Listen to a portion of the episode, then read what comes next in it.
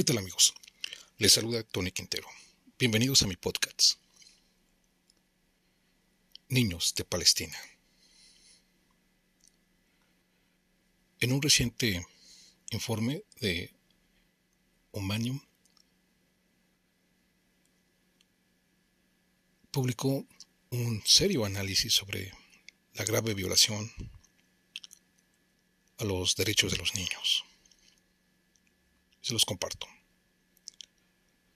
En referencia al conflicto entre israelíes y palestinos, el Comité de los Derechos del Niño manifestó en 2013 de nuevo su gran preocupación por el hecho de que los niños de los dos bandos en conflicto sigan resultando heridos o muertos, constituyendo los niños que viven en los territorios palestinos ocupados un porcentaje desproporcionado de esas víctimas.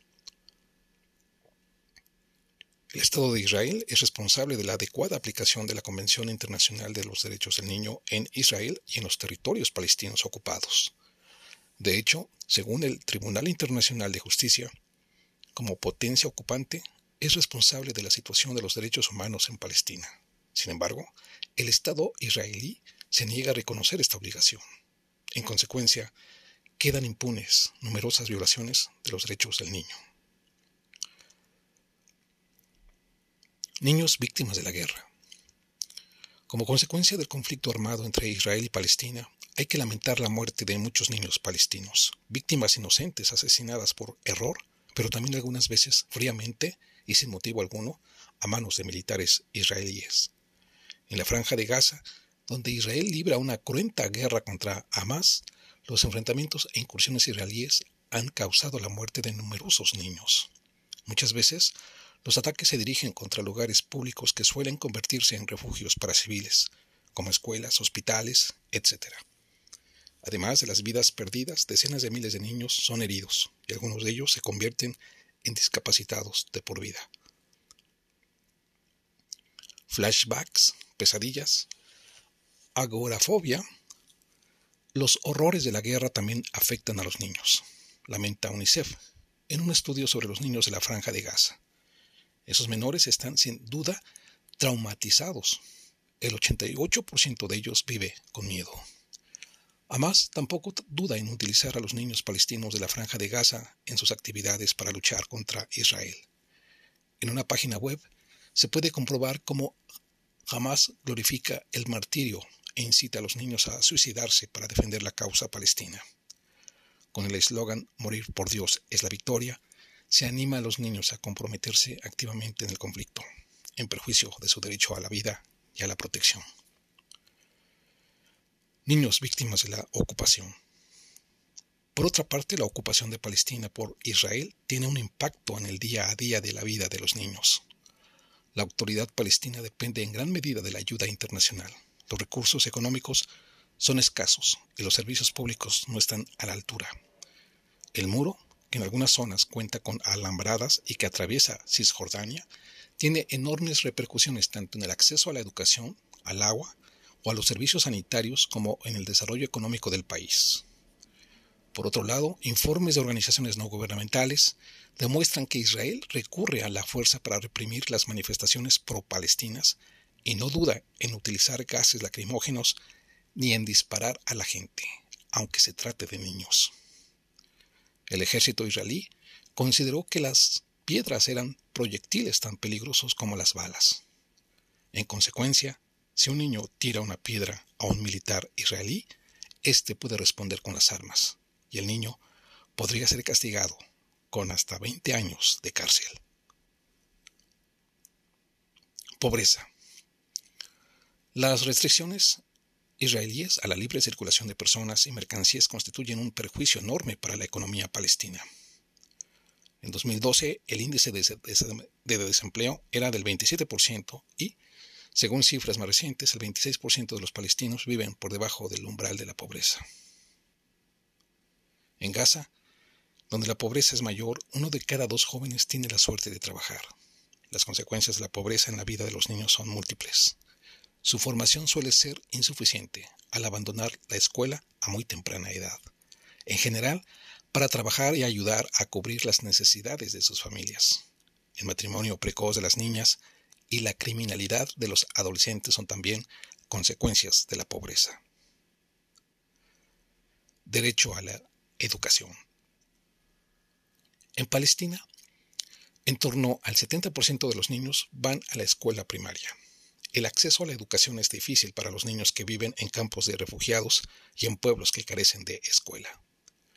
Según un estudio de UNICEF llevado a cabo en 2013, más de 2.500 niños de las comunidades estudiadas atraviesan uno y varios checkpoints cada día para ir a la escuela, una situación que contribuye al abandono escolar y al trabajo infantil. Además, hay demasiados alumnos por clase, no hay suficientes aulas, la calidad de la, de la enseñanza es menor y las escuelas carecen de recursos y medios materiales.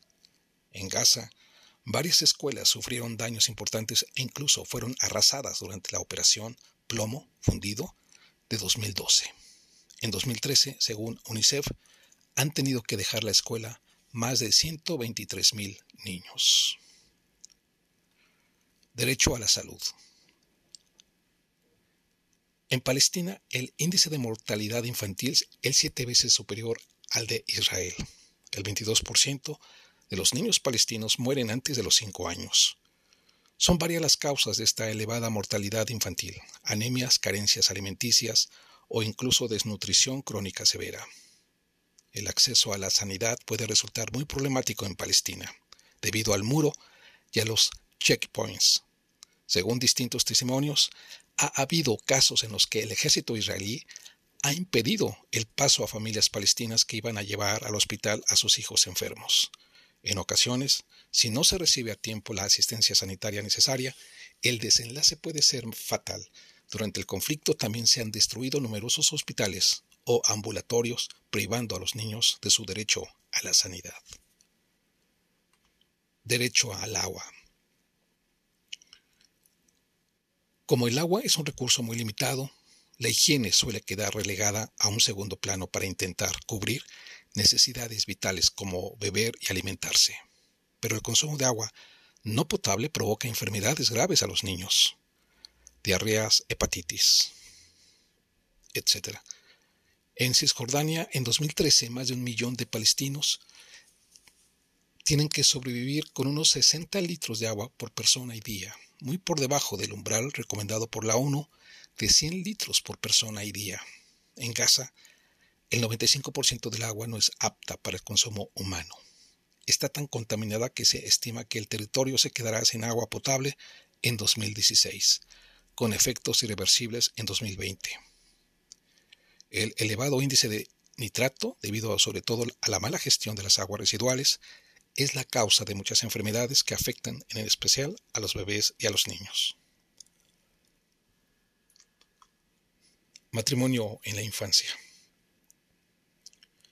Aunque la mayoría de edad se alcanza a los 18 años, el matrimonio en la infancia sigue siendo una costumbre muy presente en Palestina, ya que una de cada 10 niñas se casa entre los 15 y los 19 años, y el 2% de ellas antes de los 15.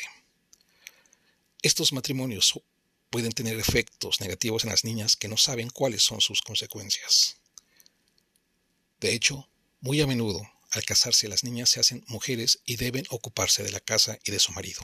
Además, poco después del matrimonio suelen quedarse embarazadas y deben hacerse cargo de su progenitora cuando ellas mismas son solo unas niñas. Discriminación. Las mujeres y las niñas siguen siendo víctimas de discriminación. Les afectan en particular los crímenes de honor, aunque esos crímenes son castigados por la ley. Los hombres suelen ser sentenciados a condenas leves y las víctimas no encuentran eco a su llamada de socorro.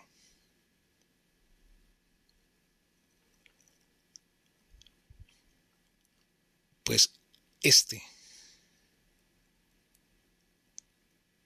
este documento publicado en Humanium tiene muchos años de haberse publicado y parece ser que no ha cambiado absolutamente nada. Por el contrario, sigue sigue peor la situación hacia los niños. Ahí, en esta masacre de Israel contra Palestina. Amigos, nos escuchamos en la próxima edición. Hasta pronto.